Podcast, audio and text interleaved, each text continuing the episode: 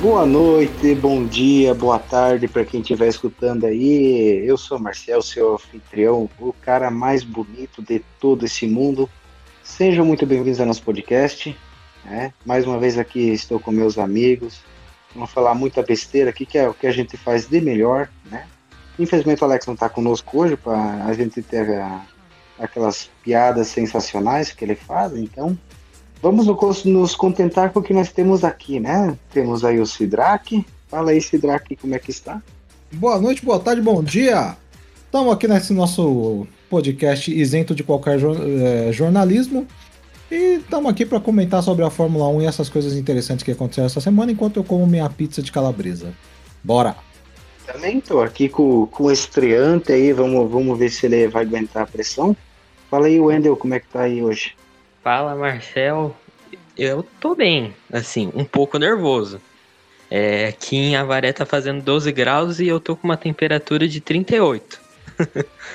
Mas estamos aí para comentar sobre a Fórmula 1. O Ministério da Saúde adverte.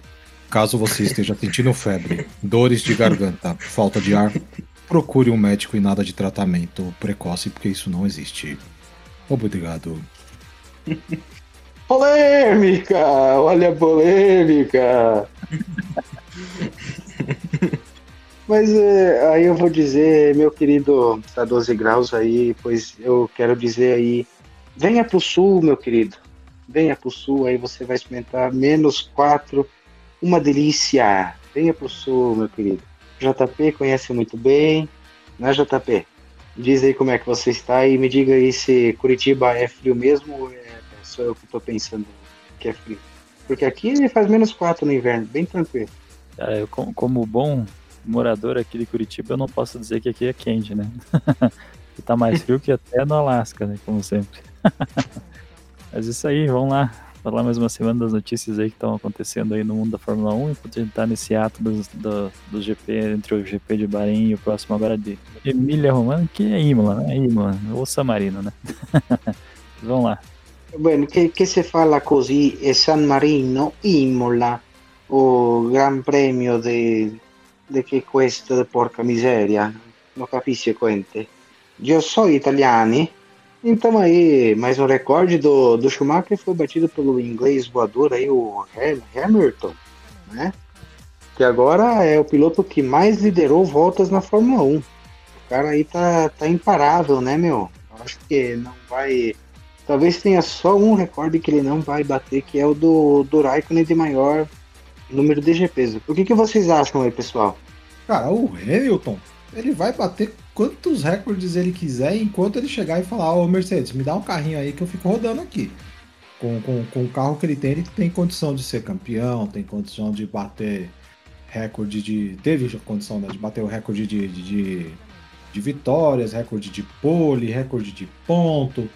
Olha, ele, ele só não vai quebrar o recorde de rodada mais rápida da carreira da Fórmula 1, que esse aí é do Mazepin, Mazepin né? E não tem como ninguém tirar dele. Mas o, o só o recorde de, de, mais corridas do, do Raikkonen tem que ver se ele vai chegar lá e vai querer dar uma de Rubinho, Raikkonen. Mas normalmente os pilotos que são muitas vezes campeões, eles param no alto ou tem uma, uma saída uma saída assim no primeiro ou segundo ano, quando eles começam a, a, a serem superados, né? Então só deve ficar esse do Raikkonen mesmo. O resto vai, vai ser tipo assim: é, All records by Lewis Hamilton, except most de, é, most de Peace. Mas o, o, o é isso aí, mano. O, o cara virou o, o caça-recorde. Não tem muito o muito que falar dele, não. O que não quer dizer que ele é o melhor. Que fique bem claro.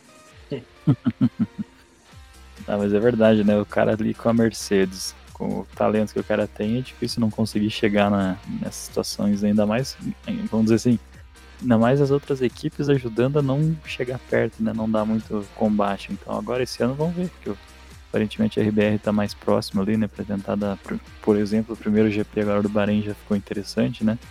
Mas é bem que esse Draco falou, né? Isso, esse, dando o carro pro cara, o cara não. Claro, concordo também, não significa que ele é o melhor do piloto, talvez em número sim, mas tem gente que acha que outros podem ser melhores.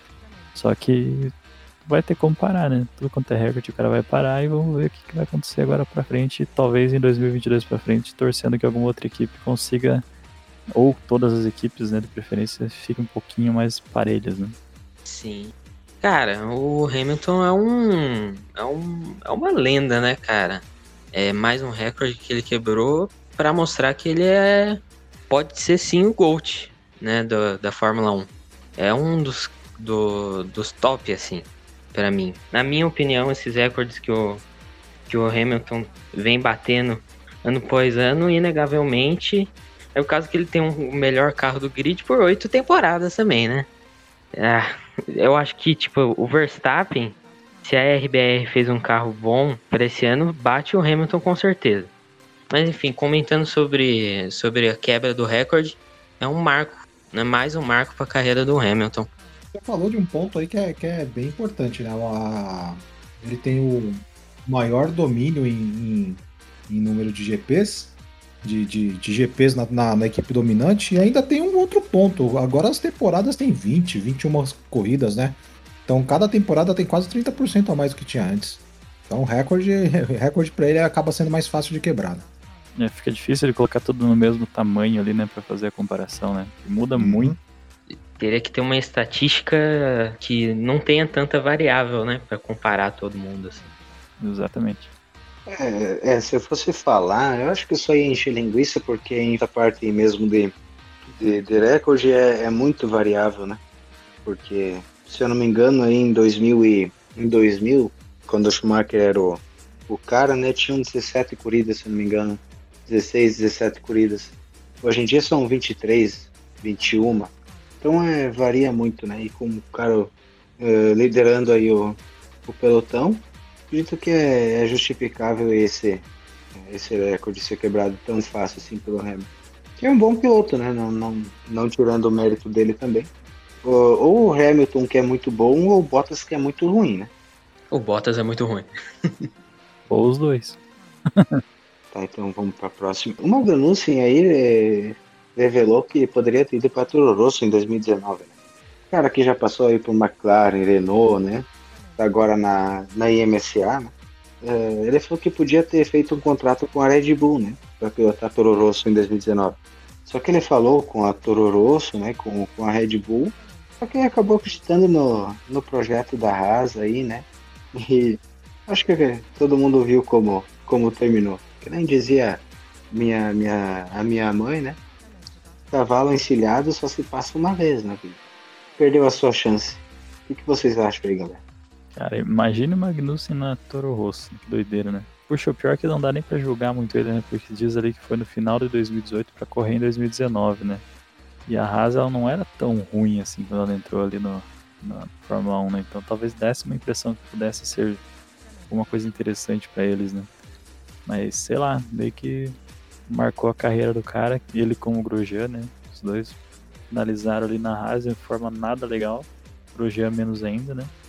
Mas, cara, eles na Toro Rosso, ali em 2019, quem que tava na Toro Rosso 2019 lá mesmo? Albon e o Kvyat. Era o Albon, né? O Gasly foi no meio da, da, temporada que ele caiu, né? Isso, isso. Pois é, acho é que, que tinha, tinha a vaga da, do Brandon Hartley, né? Tem, tinha, é verdade. Pois é, o Magnussen eu achava ele um cara até rápido, assim. O problema é que os caras eram muito inconstantes, assim, era muito maluco correndo, né? Tanto ele como o Grosjean, acho que os dois eram Tipo assim, não dá pra dizer que os caras eram lentos. Só que é o tipo de piloto que você fica sempre na, na dúvida, né? Você não sabe, igual o pessoal brincava na própria Drive to Survive lá no primeiro que teve lá, o pessoal brincava nesse. apostava para saber em quantas curvas que ele ia conseguir fazer, né?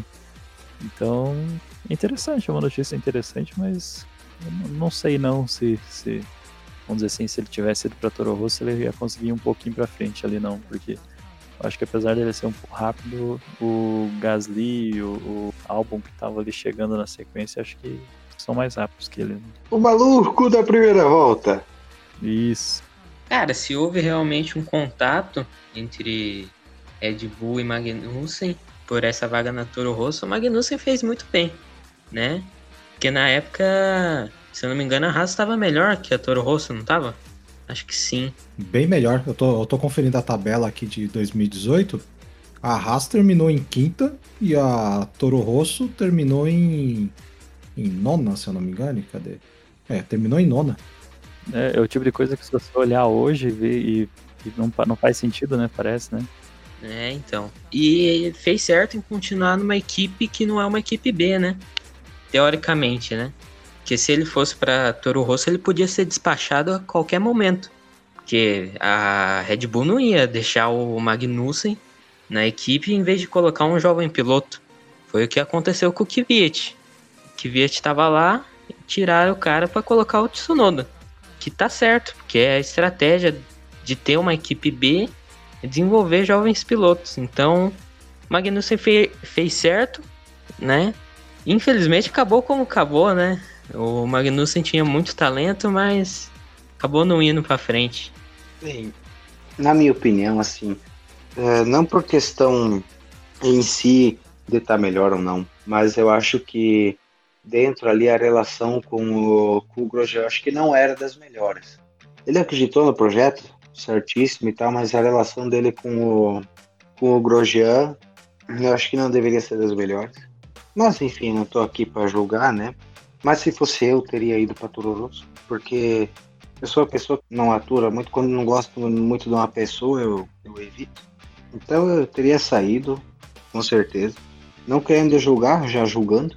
E eu acho que o Magnussen teve a primeira temporada dele pela McLaren foi sorte de principiante. Eu nunca achei um bom piloto, nem um piloto médio. Acho que ele tá ali mais para The Cesaris do que para qualquer outra pessoa. Sei lá. Eu nunca gostei do, do, do Magnussen como piloto. Né? Mas eu acho o Magnussen bom, viu?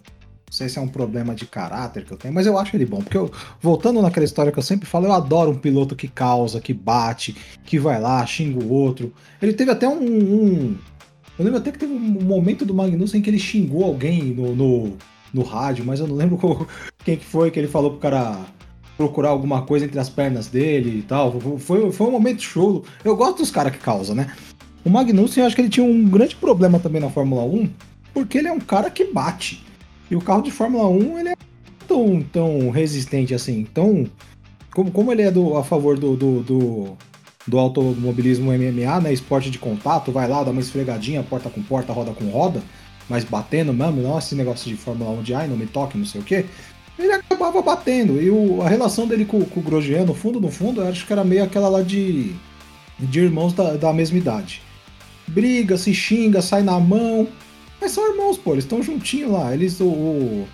E na, na época lá, 2018, ele acabou acertando de ficar na Haas, pensando na temporada que teve. A equipe ficou em quinta, Toro Rosso foi mal. Apesar que a Toro, a Toro Rosso tinha o, o Brandon Hartley lá também não colaborando muito com a equipe, né? Grande piloto de, de, de, de endurance, mas na Fórmula 1 ele foi bem mal. E ele fez o que era certo na hora. Deu completamente errado. Ele fez o que era certo na hora. My balls, mate.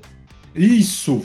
Foi isso mesmo que ele falou. Eu lembro que foi no Azerbaijão, mas eu não lembro pra quem que foi, mas foi da hora, mano. Foi pro Hulk. Foi pro Huckenberg? Foi pro Huckenberg, Foi, foi pra ti, Sidra. Opa! Quer dizer que o cara me ofende e ainda fico feliz, mano. pois é, é mano, eu gosto, eu gosto da confusão, mano. Ele só falou isso porque ele tava dentro do carrinho dele lá, mano. Na minha cara ele não falava. Duvido. Não, foi, foi pra ti mesmo, tu. Não, foi na Hungria que ele falou pra ti, cara. Na, na Hungria, é, você fechou o Grosjean primeiro, aí o Magnussen foi lá e fechou você. Aí depois da corrida tu ficou chateadinho, bolado, foi lá e foi tirar satisfação com ele. Falou, como assim, cara? Muito bem, parabéns. Aí ele falou, Suck my balls, mate. É, foi na entrevista depois. Né? Foi isso mesmo, 2017, mano. Mas, pô, e, Fórmula 1 tem que ser isso. Fórmula 1 tem que ter esse cheiro de NASCAR, sabe? Assim, do, do, do, do povo ser mal educado, falar besteira e tal. Chega desse negócio de Fórmula 1, ah, nós somos o esporte de elite, somos educadinhos. Ó, oh, parabéns, você me fechou, mas penso que você não me viu. Tem que ser dessa não, mano. Meu sonho, o meu sonho é o dia que na Fórmula 1 vai ter uma guerra campal, tipo rola na NASCAR de vez em quando. Vocês já imaginaram isso aí, mano? Sai o pessoal correndo lá da garagem da Ferrari, sai o pessoal correndo da garagem da Mercedes, um com macaco, com os outros negócios, tacando um no outro, dando capacetada, saindo no morro. Pô, mano, coisa linda, velho. Quem vê isso aí na televisão vai falar: esse é o meu esporte, cara. Ah, só corrigindo aqui, perdão, gente. É, Eu acho que eu acabei confundindo aí alguma, alguma coisa aí. Porque em 2000, foi em 2016 o acontecido. O Magnussen estava na Renault e o companheiro dele era o Hulk.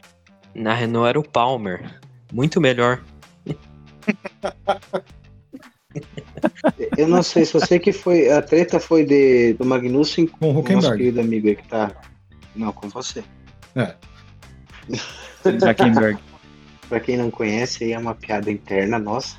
Porque, digamos, o Sidrak foi um dos primeiros a participar do nosso podcast aqui. E acabou de acontecer que algumas vezes alguém não pôde. Então, como o Huckenberg teve que substituir duas vezes pilotos aí na, na Fórmula 1, a gente apelidou carinhosamente o Sidrak de Huckenberg. Então, são antônimos aí, quem quiser chamar, pode chamar de Huckenberg ou de Sidrak, tá bom? Então, era o. Era o. Era eu. Era eu de Renault e o, e o Magnussen de Haas mesmo. Em 2017, Hungarian, Hungarian GP. Ah, tá. Então, então eu não falei errado, não. Não, não, falou certinho. É, então, vamos continuando aqui com nossas notícias, nosso giro de notícias. O Weber, é, o piloto mais, mais sensal da história aí, falando do Alonso. Ah, ele deu uma entrevista aí ao podcast On The Marbles. Para quem não sabe o que, que são marbles, são bolinhas de gude, então ah, deve ter escorregado aí porque falou que ele tem muito respeito pelo Alonso, por tudo que ele fez né, na carreira dele, mas acha que ele, que ele já passou do tempo dele, né? Tá falando aí, perguntando onde está o novo Schumacher, o novo Prost, o novo Senna. E também falou que, que ele sabe que é um grande piloto e tal, mas é, já tá na hora de aparecer um novo Alonso aí. O que, que vocês acham dessa declaração? Olha, concordo com o Weber. Precisa de ter mais nova geração nesse grid da Fórmula 1. Tem aí o Alonso com quase 40 anos e o Raikkonen com 41, eu acho. A Renault tem um tem uma academia de pilotos com dois pilotos muito bons, né? Que é o Guan Yu Zhou e o Christian Lundgaard, né? Eu acho que a Renault poderia usar esses dois em vez do Alonso. Fica muito complicado ter dois pilotos jovens, né? Como o Ocon, posteriormente um desses dois jovens, mas eu acho que seria a estratégia ideal para a Renault. Não pensar no agora, que vai ser muito difícil eles chegar ao topo, mas pensar mais para o futuro, onde quem sabe eles podem tipo, ganhar um campeonato de Fórmula 1, sabe? Eles têm que pensar mais para o futuro. Aí, você pensar no futuro colocando o Alonso é meio complicado, né? Eu, eu vou, vou discordar aí, perdão, porque eu sei que com certeza você vai, vai ouvir algumas poucas e boas do Alex aí. Então eu defendo o Alex aí. Eu sei que ele vai, vai ficar pistola, é, mas eu acho que o Alonso ainda tem muita lenha para queimar, cara. Eu acho que, que com certeza ele é um piloto com talento. Eu acho que mais uns dois anos ainda ele consegue pilotar em alto nível. Ele não para de treinar, então o condicionamento físico ele tem, o reflexo ainda ele tem, apesar de que não conseguiu desviar de um carro. Ah, ah. Aí conversa para outra, uma roda aí que nós estamos, uh, depois que passar a pandemia, claro, tomando uma cerveja. Mas enfim, essa é a minha opinião. Não posso, tenho 13 anos só, cara. Calma lá. Mas é uma criança. Não, eu acho que não, não tá faltando. O Alonso e o Alonso, o Raikkonen, o Vettel, eles não estão roubando o lugar de ninguém na Fórmula 1. O que eu acho é que tá faltando o carro de Fórmula 1 mesmo. Esse negócio do, do da Fórmula 1 ter ficado tão cara, tão cara, tão cara, até por causa do, do da unidade de potência, porque a Fórmula 1 não tem motor hoje em dia, né? Isso é absurdo, tem uma unidade de potência, coisa chique. Power Unit. Ah. Tem que meter os motor V12 mesmo, V10, tem que limitar o, o, o desenvolvimento do motor, não pode ser muito, muita coisa complexa, porque o que todo mundo quer ver não é tecnologia. Quero ver o fina, fina flor automobilística, não. Se, se você quiser ver isso, você vai ver o WEC. O WEC faz sentido ser, ser, ser muito tecnológico. Não, Fórmula 1. Fórmula 1 é uma competição entre garagistas. A, a essência da Fórmula 1 é isso. Competição entre garagistas. Tudo começou a desandar lá nos anos 90, quando a Mercedes entrou numa parceria muito forte com a McLaren, a BMW surgiu lá numa parceria muito forte com a Williams, aí começou a entrar Toyota, Renault, todo mundo com a equipe oficial, o custo foi lá para cima, o grid foi minguando, pô, anos 90 lá no comecinho, o grid da Fórmula 1 tinha 33, 34 carros. Tinha que ter pré pré-qualificação para o cara fazer uma pré-qualificação para depois fazer o qualifying para depois ir para uma, uma disputa de grid de 26 posições, não 20. Então, o que falta na Fórmula, o que tá faltando na Fórmula 1 é carro, não um piloto roubando vaga de alguém. Olha, o, o Sidraka, eu vou dar uma opinião que eu achei interessante, o Sidraka, porque eu vou dizer assim, talvez pelo fato de eu ser da área de elétrica, né, não mecânica, apesar de eu gostar muito da mecânica, eu, ver a Fórmula 1 com um motor híbrido, para mim já dá um brilho no olho, de pensar que um carro que tem um motor menor, com mais tecnologia, consegue entregar mais ou menos a mesma relação de potência e torque que os carros antigos. Claro que daí você perde o, o, o som nos compara. O som de hoje é um som de carro de rua comum, parece, né? Isso eu concordo plenamente. Mas eu nunca tinha pensado nesse ponto que você falou da WEC, sabe? De fato, né? Uh, pensando assim, você acabou mudando um pouco agora a minha, a minha visão em função da Fórmula 1, sabe? Mas voltando ali o, o, o assunto da, do momento agora ali da pauta, cara, eu, eu, concordo um pouco com o que o Wendel falou. De fato, assim, o Alonso, ele, tipo, o cara é bom, mas assim, ele tá chegando agora de novo, de novo, né? Agora no Bahrein ele mostrou ali que ele não tá naquele ritmo, mas também o carro não ajuda muito bem.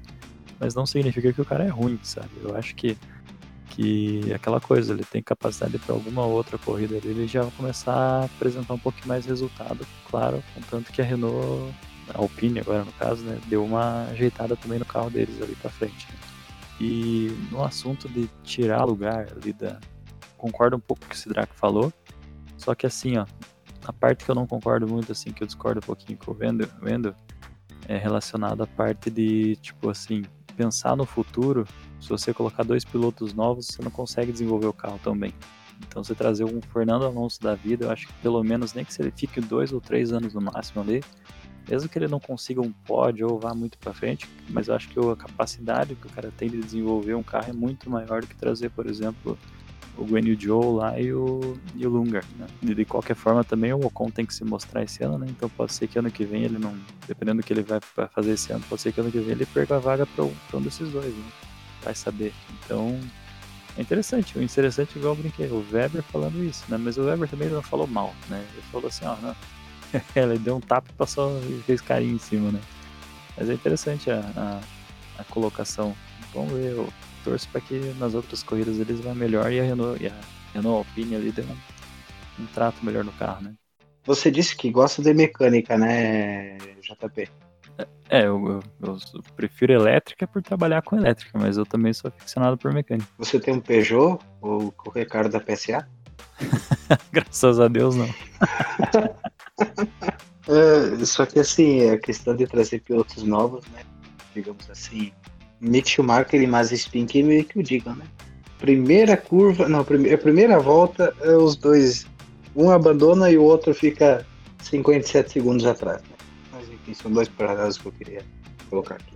Eu, tá, eu tô mexendo aqui, tô dando uma olhada na, na temporada de 90, só para não ir muito longe. 90, tínhamos 19 equipes, beleza? Com 38 pilotos. Eu tô até conferindo, tinha algumas equipes que tinham um piloto só. Por exemplo, a saudosa Colônia tinha só o Bertrand Gachot. Bertrand Gachot histórico na Fórmula 1 pela porque foi aquele incidente dele lá com, com o taxista que possibilitou que o, que o Schumacher estreasse em 91, né? Quem não, quem não sabe, o Bertrand Gachot ele saiu na mão com, com um taxista em Londres e ele, se eu não me engano, agora eu não lembro se foi ele ou se foi o taxista. Mas a, a, a treta incluiu é, jogar gás pimenta em pessoas. Aí ele acabou sendo preso, né? Caramba.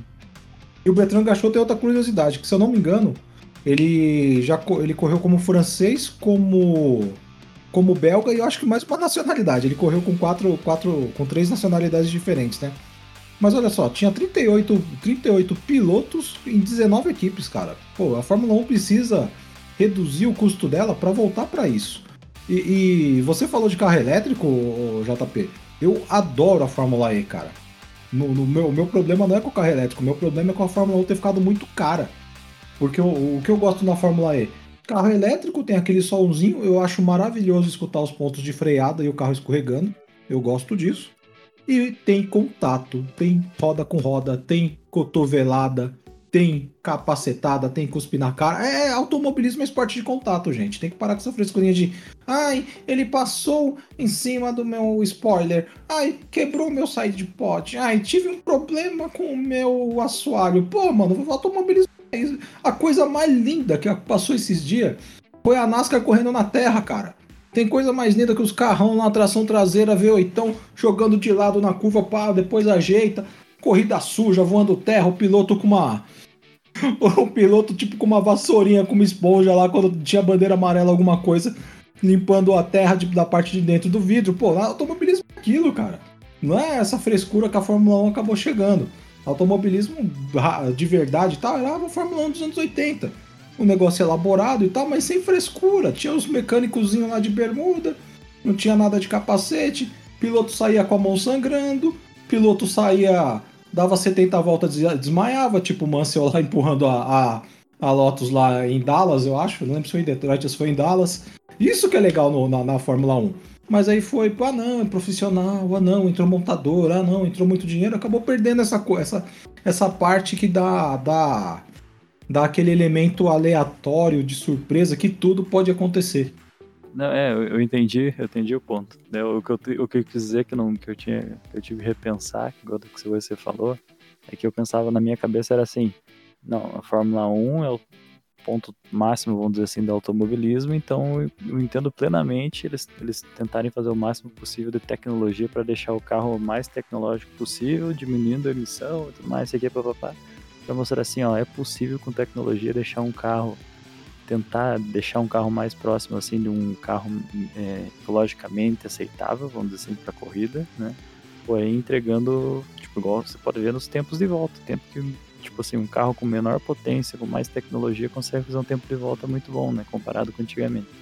Mas eu nunca tinha pensado pelo ponto que você falou da WEC lá, né? Tipo assim, deixa pra WEC pra fazer isso, e na Fórmula 1 fazer igual você falou da Fórmula E. Eu sou outra pessoa que gosta bastante da Fórmula E também. Então eu concordo plenamente. Por exemplo, assim, o cara naquelas pistinhas curtas de Fórmula E lá, o cara tá um pouquinho mais rápido na, na Fórmula 1, ele não ia jogar o carro por dentro porque ele sabe que ele pode quebrar a asa e acabou a corrida pro cara. Na Fórmula E, o cara divide a curva e fica usar do outro. Se você quiser, vá pra, pra, parede, né? Exatamente isso que você falou. Uhum. Essa semana. Esse esse mês passado eu tava assistindo a DTM do ano passado, que eu não acabei não acompanhando. E lá a mesma coisa, né? Os carros daquele tamanho lá, apesar do carro ser grande, mas o carro aguenta pra lá do cara correndo sem para-choque, correndo sem asa, asa traseira não, mas a parte faltando pedaço do carro porque bateu, mas o cara tá ainda conseguindo correr lá e putar posição, né? Cara, quer, quer me ver feliz? É quando no meio da corrida da NASCAR você vê o cara no box, o cara tira uma tico-tico, uma serra circular do nada Vai lá, corta metade da lataria, dá dois tapas e fala, volta lá pra você não perder a volta. Aí o cara vai lá, volta pra não tomar, não tomar a volta do líder, né? Volta pro box. Por que, que a gente faz que esse capô tá todo torto? Arranca e deixa sem, mano. Aquilo lá é lindo, velho. Era só perfumaria, né? É, aquilo lá é lindo. Então, continuando aqui com nossas notícias, né? Uh, me parece aí que, que o motor da, da Honda teve um, um salto de desempenho gigantesco, né? E o, o diretor aí da equipe da, da AlphaTauri, Franz Tost, é, que me parece até um nome meio assim, Toast, Toast parece dourado, sei lá. O, o Franz Dourado celebra um, um, bom momento que a equipe está tendo, né? Que teve um bom desempenho nesse final de semana aqui do Grande Prêmio do Bahrein.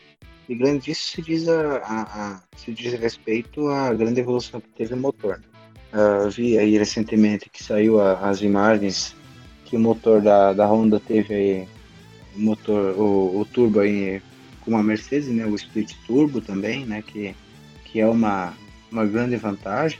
Como o motor aí vai ser congelado a partir do final desse ano, então se a Honda continuar o desenvolvimento, pode ser que aí mais uns quatro anos teremos mais motores Honda no grid e também a Red Bull aí lutando esse ano com, com a Mercedes mais de perto. Eu acredito que, que dessa forma aí, né, é, vai ser. Não acredito que mais equipes né, vão, vão acabar comprando o motor porque o motor vai ser parte da, da Red Bull, né, que vai assumir a fabricação e tal. Eu acredito esse ano aí que a, que a Red Bull vai conseguir desempenhar um bom papel e a Fotauri também já demonstrou se esse grande prêmio do Bahrein aí que vem forte também, né? Não acredito que, que muito mais vai mudar, esse ano o desenvolvimento aí, eles não vão ter um período curto para desenvolver o motor, então lembrando que quando você desenvolve alguma coisa, né, tem que passar por vários testes, então algo pode não dar certo. E também eu vi declarações aí do, do Toto Wolff que o motor da, da Honda tá melhor que o motor da, da Mercedes. Então esperamos aí para esse ano uma, uma grande briga. E McLaren, né? A Ferrari também aí encostou, então vai ser uma, uma briga bem, bem interessante de se ver. Cara, que a, que a, a Red Bull e a, e a AlphaTauri estão andando melhor que ano passado é fato. Só que eu acho que isso não é só motor, não. Porque a Mercedes e a, a Mangueira Racing lá, a Aston Martin, eles tiveram muita regressão de performance deles. No, no, no caso do chassi, né? Com a alteração lá do, do, do assoalho. Então a, a gente pode estar tá numa impressão de que o motor Honda melhorou muito e o Mercedes nem tanto, quando na verdade é a performance geral do carro que está que tá alterada, né? Isso aí, talvez a gente tenha uma, uma ideia agora em Imola, apesar que Imola, depois que colocaram o Shinkane lá na, na, na, na Tamburello e na Villeneuve, não, dá, não tem mais aqueles trechos enormes de, de, de, de aceleração, né? Eu não, não, não, não tenho de cabeça aqui qual é a próxima pista, assim, Silverstone, quando, quando que vai ser uma pista uma pista de alta mesmo, Red Bull Ring, Monza, Spa, que ali a gente vai ter clara mesmo a, a, a impressão de quem mesmo tá com motor bom. Pode, pode ser que a gente tenha essa impressão, agora que eu lembrei, em Baku. Acho que Baku vai ser a primeira prova prova que tem trecho de aceleração gigante lá, que tem a, a, a reta de quase 2 km. Ali a gente vai, vai vai descobrir a verdade e vai ver se os japoneses vão falar: puta que pariu, rapaz, fizemos merda, hein? Resolvemos sair logo na hora que a gente acertou na brincadeira, hein? Olha, eu feliz com esse motor Honda. Torcedor, eu sou, né? Até hoje torcedor da McLaren. Sofri com esse motor Honda. Mas, assim, é bom, cara. É, esse motor Honda é bom. É, não sei se pau a pau com a Mercedes. Mostrou que tem potência. Mas não sei se chega na Mercedes assim. Aqui tá falando que tá muito próximo, mas não sei. Enfim, cara, acho que até o final do ano a Honda repensa se vai ficar, se vai sair mesmo da Fórmula 1, porque com o resultado que os caras estão tendo agora, acho muito difícil eles falar, ah, não, vamos continuar aqui saindo, beleza. Eu acho que não, acho que eles vão repensar se vão sair. E, e se sair, eu acho que vai perder uma grande oportunidade, igual foi lá em 91, 92, quando saiu, enquanto estava na McLaren do Senna, né, cara? Que aí os caras estavam no auge do motor, saiu no auge e sempre fazendo essa cagada de sair no auge, como foi em 2009, por exemplo. Tinha um carro bom, pronto e saíram, né? A Honda nunca acerta o timing das coisas. É interessante mesmo. Só complementando o Cedric ali, de fato é Baku, a, primeira que vai ter ali de, de alta, e na sequência já vai ter do Canadá, né? Também tem a retinha ali antes, do, antes de ir pros box, pro, antes de chegar nos boxes ali, depois do hairpin lá, né? É bem que você comentou, vamos ver se de fato o motor vai, vai dar essa diferença grande. Eu concordo com o que você falou, eu acho que foi uma conjunção de coisa do motor da Honda melhorar, o motor da Mercedes talvez deve ter melhorado também, mas a Mercedes ter o problema de desempenho em questão aerodinâmica do downforce, né? Mas vamos ver, a gente fica torcendo sempre, né? Igual foi dito ali pelo Wendel, né? Torcendo pra McLaren. Passou aquele fiasco ali no meio do, da década agora ali. Vamos ver se agora a Honda, vamos dizer assim, dá a volta por cima e quem sabe se forem bem não fica aí na Fórmula 1 por mais um tempo, né? não, não acaba saindo igual estavam querendo já, ter todo esse interesse ano passado. Mas vamos ver. Espero que, que, que esteja bom mesmo, porque aparentemente AlphaTauri e Red Bull vieram legal pra esse ano. Wendel, deixa eu só entender uma coisa. Você nunca viu a McLaren ganhar uma corrida? Nunca. Nunca. Rapaz, isso que é um cara fiel. tinha, tu, tinha tudo pra torcer pra Mercedes, não, torcer pra Ferrari, alguma Cara, coisa com 13 tradicional. anos, né? É, o cara vai lá torcer pra McLaren. Ainda bem que não foi o Williams que você escolheu, cara. Porque aí eu ia É. falar, pelo amor de Deus, mano. Só faltou torcer pra Williams e torcer pro São Paulo, velho. Que aí eu ia falar, pelo amor de Deus, mano. O cara foi tudo errado. Nossa, cara. Palmeiras e McLaren. Ah, tá. Que eu já ia falar, se você fosse São Paulino também, que nem eu, e torcesse pro, pro, pro, pra McLaren, ia falar, mano, o cara nunca viu uma vi- vitória, pelo menos São Paulo, mesmo, mas nunca viu um campeonato de nenhum dos dois, velho. Aí, ia- aí ia gostar de esporte mesmo. Ah, tem que arranjar, né? Esses, essas torcidas meio loucas. E, e falando pra você, eu pensei em torcer pela Williams, hein? Nossa, passei raspando. Tinha motivo, que aquela Williams, aquela Williams Martini, o carro era bonito. 2014, 2015 ainda enganou bem. Mas, mas depois a realidade dura e fria bateu a porta lá do pessoal de Growing. E ah, na verdade a Williams eu, eu acho que ela vai acabar em breve. Ela, acho que ela deve ir pra um caminho meio meio Minardi, sabe? Vai ficar, pode ficar o nome lá, mas não vai ter nada da tradição que teve e deve virar uma equipe júnior, né? Deus queira que não, né? Eu, eu gostaria de voltar a ver a Fórmula 1 cheia de carro, cheia de garagista e os nomes tradicionais sendo mantidos. Mas a realidade da, da- do mundo atual acho que não vai pra isso, não, né? Então, segue o jogo. Mas agora falando bem a verdade, assim, né, a, a Williams, ela tem a, né, a, como, como diz a, só lembro em, em inglês a, a fazer a facility, né, Instalações. Isso, obrigado, obrigado. Ah, a- as instalações da, da Williams, cara, é, é uma coisa assim que tu para e pensa, pô, os caras têm infraestrutura para desenvolver um carro top, sabe? Faltava, acho que, dinheiro e, e um pouco da mão do, do Franks, que o cara é muito teimoso, né, cara? Ele é inglês, mas puta merda, cara. Eu acho que ele devia ter parentesco de alemão que eu sou aqui do sul, então tem bastante alemão no meu convívio, sabe? Descendente de alemão. E só existe uma pessoa mais teimosa que alemão. Quem teima com alemão. Outro alemão mais velho. Era para ser uma, uma piada, mas enfim. eu sei que vocês estão rindo internamente aí. É que às vezes a gente ri com, com o microfone mutado, né? É, tem que colocar a É, musiquinha da, da Praça é Nossa, velho. É, é- é só para fazer uma homenagem aqui pro, os japoneses, eu aprendi uma palavra em japonês, que é alergia. Nossa, que específico. Eita! Que beleza. Ó, ó, alergia em, em japonês é tomiko-sano. Nossa.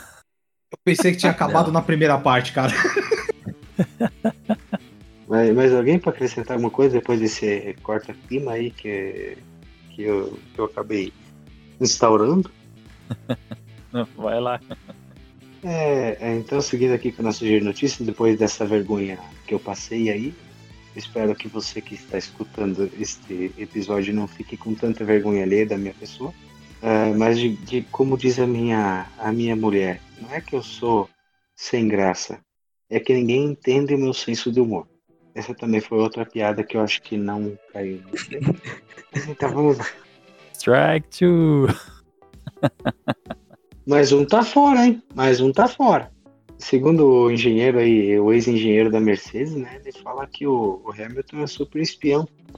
Toda vez que, que, que o Hamilton para aí no parque fechado, né? Porque provavelmente a maioria das vezes ele tá sempre nas primeiras posições, então ele vai lá dar uma espiadinha no cara do outro, né? E diz que o feedback dele é muito importante para melhorar o cara da Mercedes. Foi muito importante durante todos esses anos. Vocês acham que, que o Hamilton tem um bom feedback sobre o zoiômetro dele lá? Dá uma olhadinha lá e fala, ó, ah, bacana, cara. Vocês acham que ele tem essa manha aí ou não? Eu vou chegar aqui perto do microfone pra falar baixinho o que que eu acho disso aí, tá, gente? Isso aí sabe o que que é? Lorota! Papinho pra boi dormir! Pô, todas as equipes contratam lá fotógrafos profissionais pra ficar tirando foto de tudo quanto é ângulo, tudo quanto é jeito dos outros carros vem querer falar, não, o Sir Lewis Hamilton tem um olhar especial para os detalhes. Ah, toma vergonha na cara, seu Felipe Bradle! Toma vergonha, vem com esse papinho pra cima da gente. Ah, para, velho. o Hamilton é um super espião, só que quem tá na Aston Martin é o Vettel, né?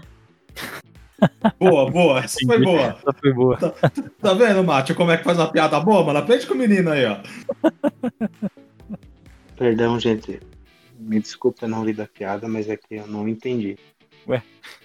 Aston Martin, rapaz, o carro, o carro do 007. O Hamilton não tá andando de, de carro de, Ah, de, de- de agente especial, pô. Ah, é, é, perdão, perdão.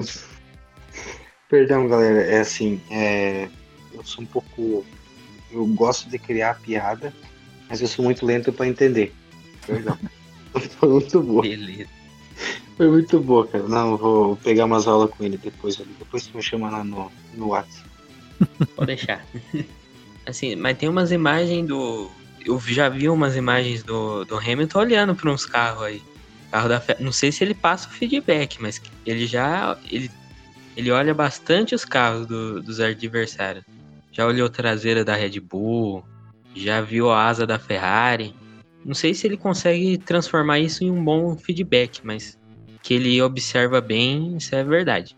Manda foto para vocês depois. Mas digamos assim que, que o Hamilton só consegue ver a traseira do, dos outros caras no parque fechado mesmo, né? Ou quando tá ultrapassando o retardatário. Olha, melhorou, hein? Melhorou. Não, é. Continua assim. Ai, Jesus.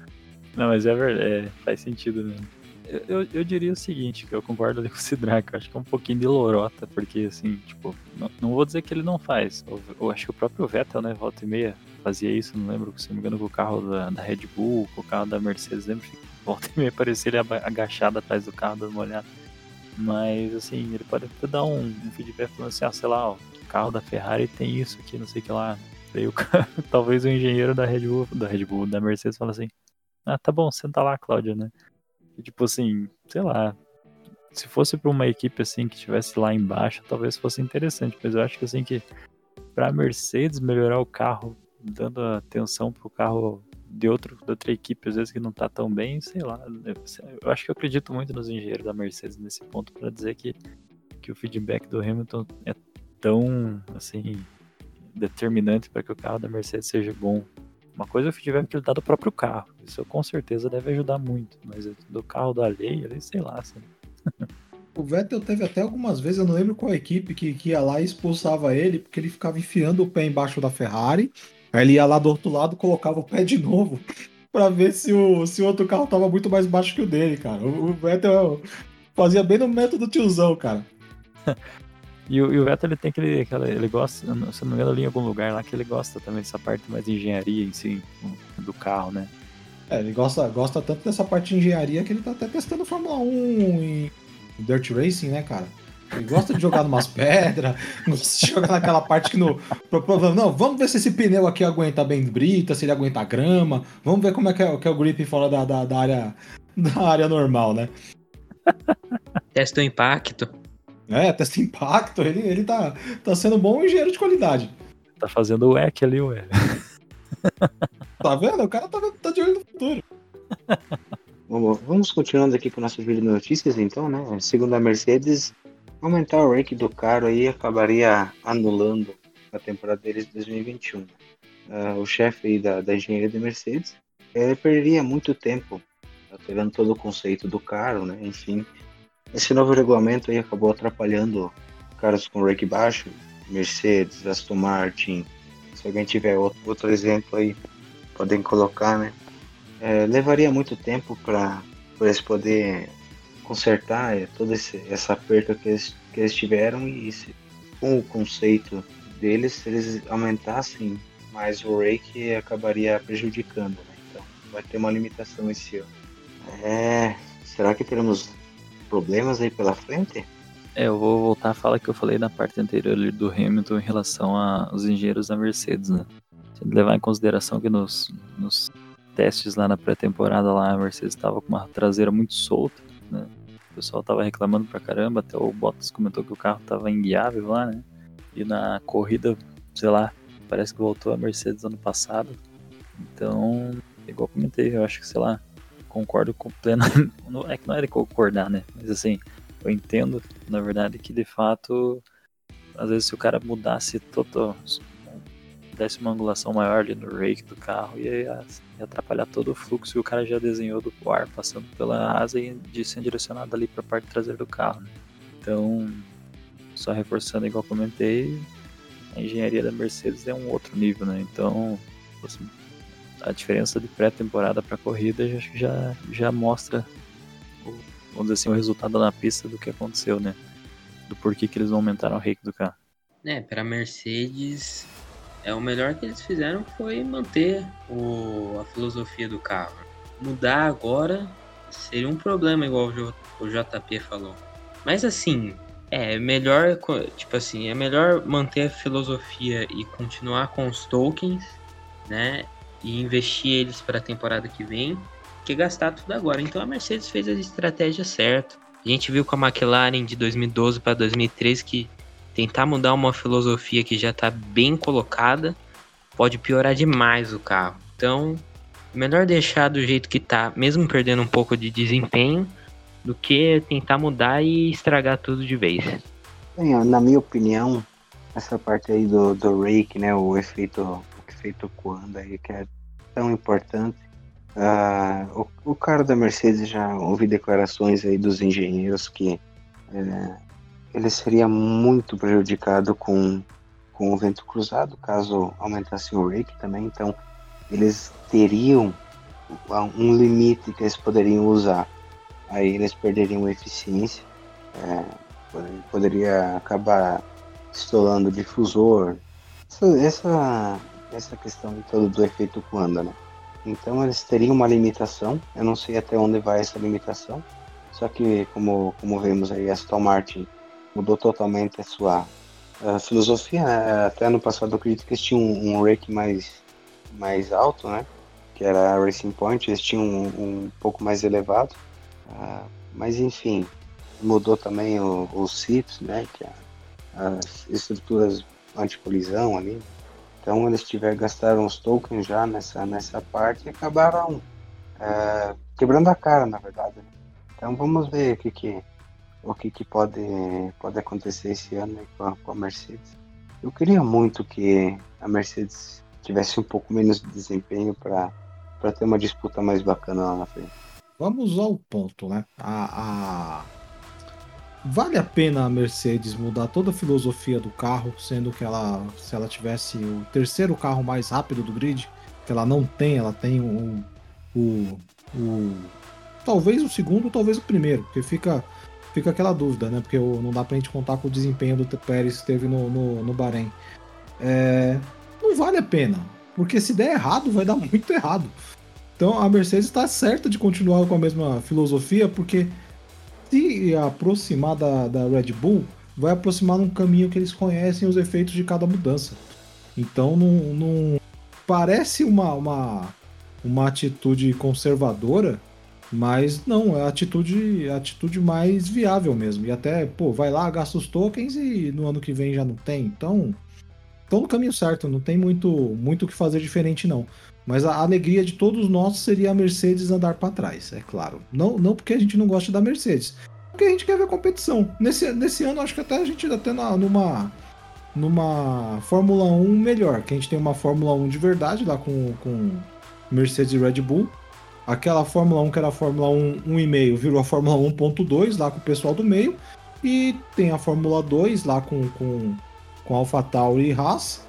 AlphaTauri e Haas não, AlphaTauri e Williams. E tem a Fórmula 4 de Haas, né? Mas isso aí talvez ano que vem melhor. Alfa Romeo não.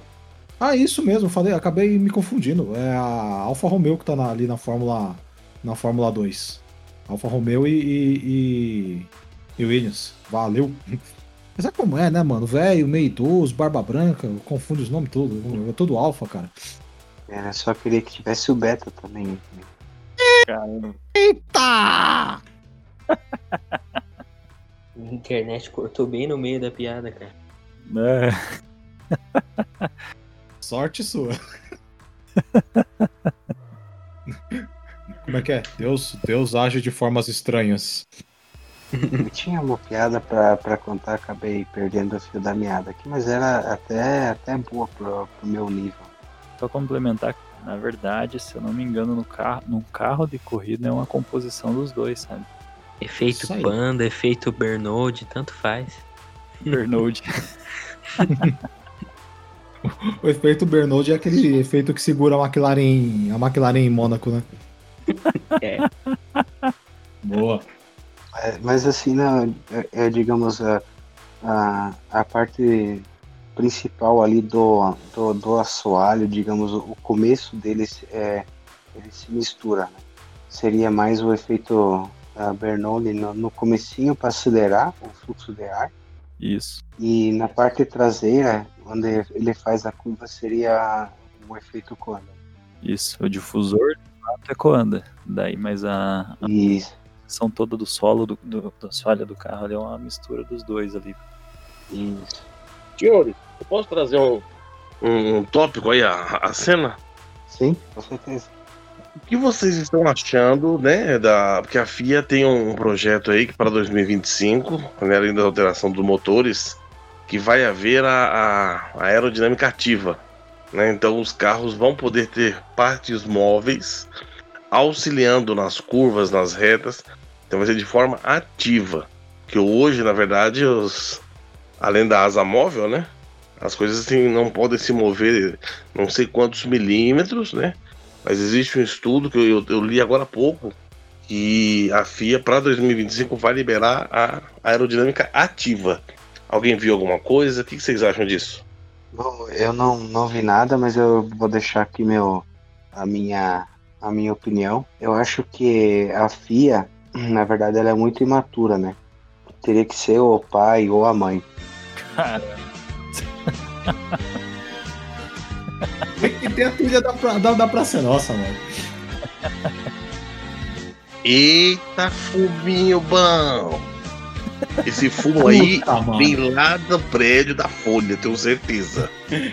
É o bagulho que ele tava falando, mano. Tá acontecendo essas coisas aí por causa dos maconheiros aí da vila dele que fica fumando perto da janela dele, velho. Respondendo a pergunta ali, eu diria o seguinte, que dependendo do jeito que eles fizerem o carro, se hoje já é cheio de peça de apêndice para quebrar, talvez vai piorar, hein? É questão de imprevisibilidade. Pode ficar maior, né?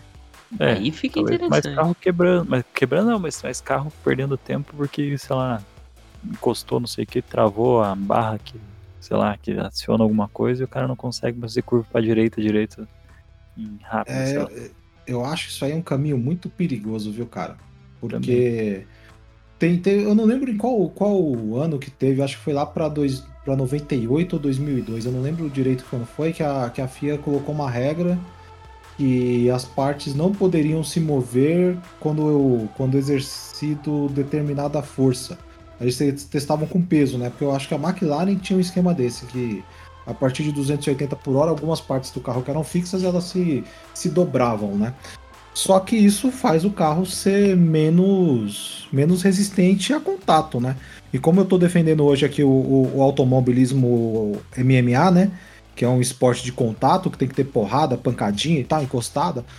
Eu não acho isso aí uma boa ideia, não, cara. E, e aí também é aquela coisa: quanto mais é, aerodinâmica complexa for adicionada a coisa, mais caro fica. Então eu, eu, eu sou a favor da Fórmula 1 o mais simples possível para que a diferença seja atingida ali no talento do, do, do- mecânico e do engenheiro dentro daquele pacotinho fechado e ultra restrito.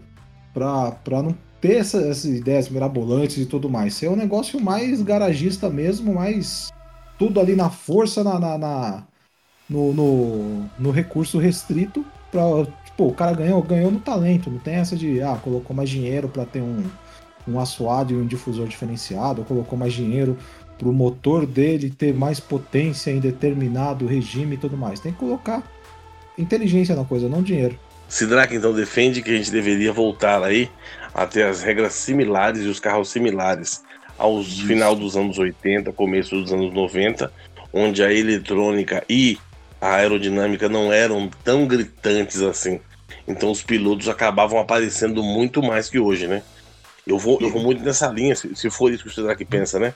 Cara, se a gente tivesse uma aerodinâmica simplificada, minimalista, né? Os motores é, com essa nova concepção que vai vir aí, que vai se alterar o combustível e tudo mais. Uhum. Cara, eu acho que a nova geração de pilotos ia aparecer muito mais do que aparece hoje, viu? É, é, bem por aí que eu penso mesmo, cara. A gente tava, tava discutindo um pouco antes que eu, que eu acho que, pô, quer desenvolvimento, quer tecnologia, isso sempre foi melhor no WEC. A gente fica pensando, não, Fórmula 1 sempre foi ponta, pô, o Williams parecia uma aranha se mexendo, não sei o que lá. Cara, o WEC, o pessoal sempre usou muita tecnologia, você tinha lá carro turbo diesel ganhando, ganhando Le Mans, e tem uma coisa a mais, aquele carro ele não era feito para andar duas horas na, em, em, condições agressivas, era um carro feito para andar 24 horas de Le Mans.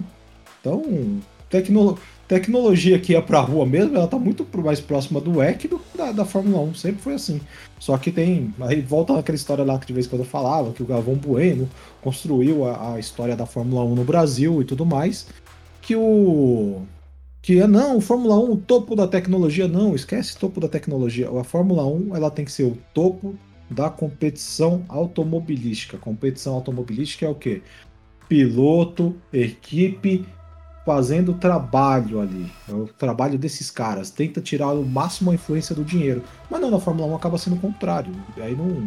Aí perde o sentido a coisa da, da, da entrando até para as partes filosóficas da coisa, perde o sentido, a sinergia homem-máquina. então, o, o, o, o, Cara, meu sonho é ver uma Fórmula 1 que, com, com, com 19 equipes, 38 pilotos, pré-qualifying, qualifying, 26 carros largando, muito carro quebrando, porque, porque arriscou mecanicamente, muito carro batendo, mas batendo sem despedaçar e sem quebrar um pedacinho do side pod que afeta a performance do carro. Meu sonho é isso, é uma Fórmula 1 que seja humana, quase. É sensacional. Acho que, acho que improvável, né? Mas é sensacional. Tava falando do EC. Vocês já ouviram o motor do, do, do, carro da Mazda, o motor Wenkel, que ganhou Le Mans, se eu não me engano, 91, 92? Cara, quem não ouviu, coloca no YouTube depois. Cara, que motor maravilhoso. Quem não teve essa oportunidade, coloca lá.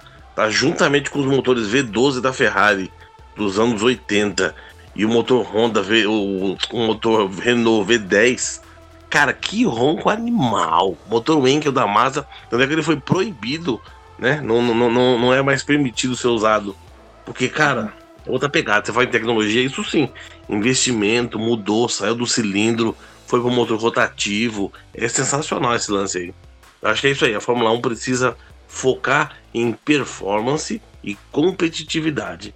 Cara, se tiver que colocar lá querosene pra competir, tá tudo certo, né? Quiser botar pneu de, de, de pneu biscoito para rodar, tá tudo lindo. Mas precisa ter um pouco mais de competitividade, né? Falando em competitividade, vocês viram lá a nova, a nova fórmula da Continental de carros elétricos, né? Fazendo percursos no estilo rally. Alguém chegou a ver isso? Ah, Extreme, Extreme né? Eu adoro vocês, vocês são incríveis, bem informados. Um luxo. E assistiu o troço. e, não, e o bom de tudo é que ninguém é jornalista, hein?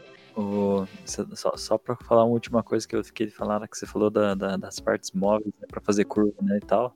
Imagine o cara fazendo uma curva, por exemplo, a 300 por hora lá em Silverstone, né? Esqueci o nome daquela curva lá para direita, lá onde era a antiga Aquela curva pra direita ali na, na, reta oposta, vamos dizer assim. Esqueci o nome dela agora, enfim. Porque o, pessoal agora tá fazendo quase sem tirar o pé lá, né? Quando chega quase 5G. Imagina o cara fazendo uma curva daquela com a, com a asa ativa e aquela asa trava no meio do troço e não, não, não funciona.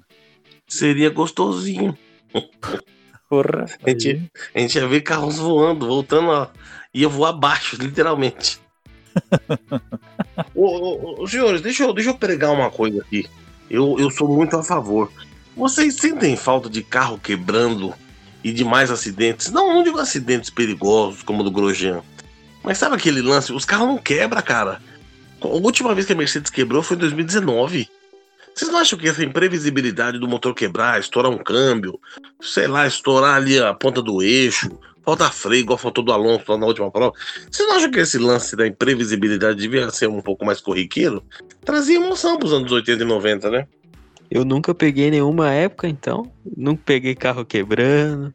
Senhores, eu vou trazer uma última questão aí para deixar, deixar no ar aí, saber o que vocês acham.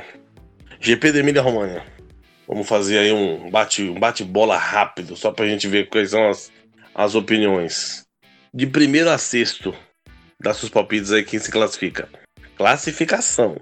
Mas eu tenho que apurar agora se vocês acham que o Alonso vai se classificar ou não, pô.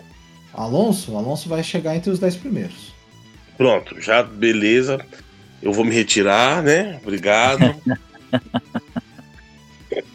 eu, eu acho que, que, que, que menino Max ganha, com Pérez em segundo, Hamilton em terceiro. Porra. Você tava indo bem, você tava indo bem. Falou bem do Alonso e tal, e de repente me mete o Max em primeiro. É, senhores, eu vim, passei mesmo para dar um abraço a vocês aí, para agradecer pelo, pelo ótimo, um ótimo serviço aí feito. Eu vou, vou, vou, vou me, tamo junto, viu? Um abraço a todos e boa noite. Wendel, você, garoto jovem, com dinheiro para ter a sua equipe de Fórmula 1, sonho de qualquer pessoa. De repente você terá essa equipe durante apenas uma prova. Nesta prova você tem dinheiro para contratar Kimi Raikkonen, Fernando Alonso ou Sebastian Vettel? Qual piloto você escolhe? Alonso porque consegue tirar mais do carro. Esse menino é bom, porque, porque até eu que curto o Vettel eu, eu ia escolher ele, cara. eu diria a mesma coisa, cara. É, até eu que gosto do Vettel eu ia escolher o Alonso. O Vettel ia rodar toda hora, né, cara? Aí não dá. Não, mesmo se fosse o Vettel, o Vettel de 2012, eu ia escolher o Alonso. Aí tem coragem. Eu, eu escolhi o Alonso porque o, o, o, o Alonso se adapta melhor às dificuldades do carro. Então, para uma corrida só, o Alonso. Ah, Vettel de 2012 e o Alonso de 2006. Aí a conversa fica complicada. É outra situação. É, é outra situação. Meus amigos, meus camaradas, vamos tocando o nosso barquinho aqui. Vamos falar sobre McLaren agora. McLaren teve uma performance que deixou o nosso amigo Wendel aí feliz da vida no, no, GP do Bahrein.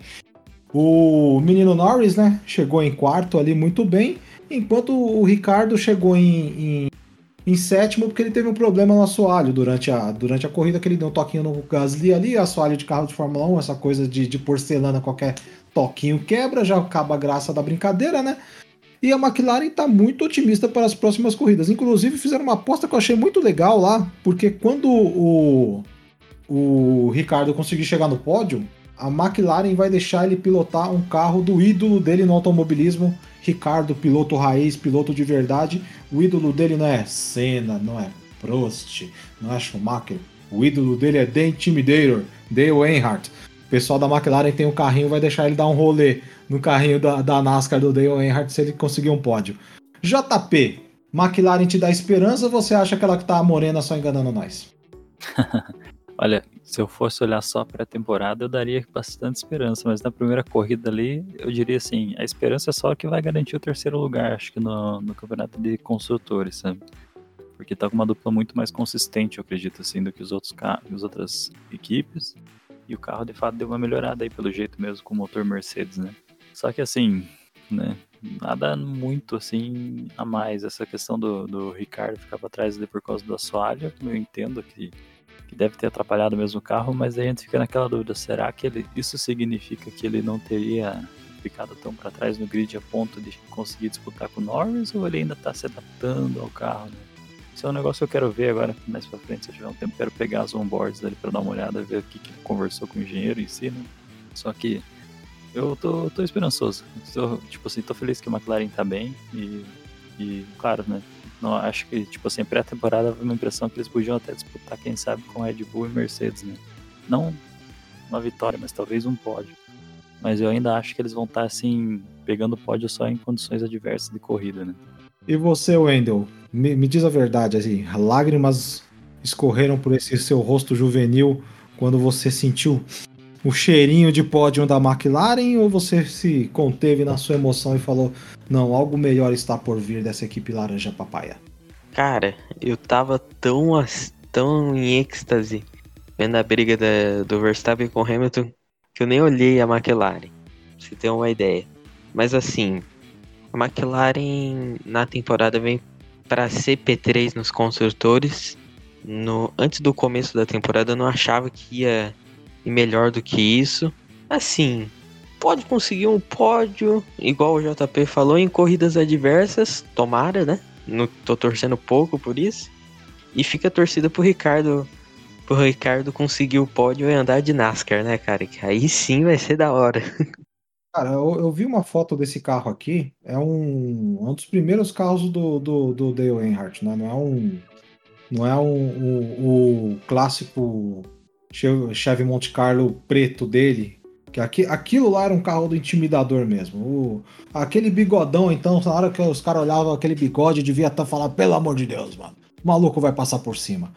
Mas o, o, é um carro meio amarelo. Não é, não é o, o clássico do, do Intimidator, mas já vale a pena. Cara, eu, eu acho que a, que a McLaren vai bem esse ano e vai muito bem.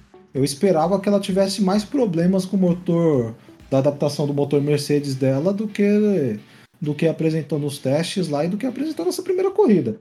Inclusive, falando em primeira corrida, eu assisti a corrida um jeito muito legal, que eu deixei, a, deixei na televisão a, a imagem da Bandeirantes, som da Bandeirantes, e deixei no notebook pelo F1 TV Pro. Cara, eu fiquei variando entre entre onboard câmera lá de vários pilotos durante a corrida, cara, é muito bom.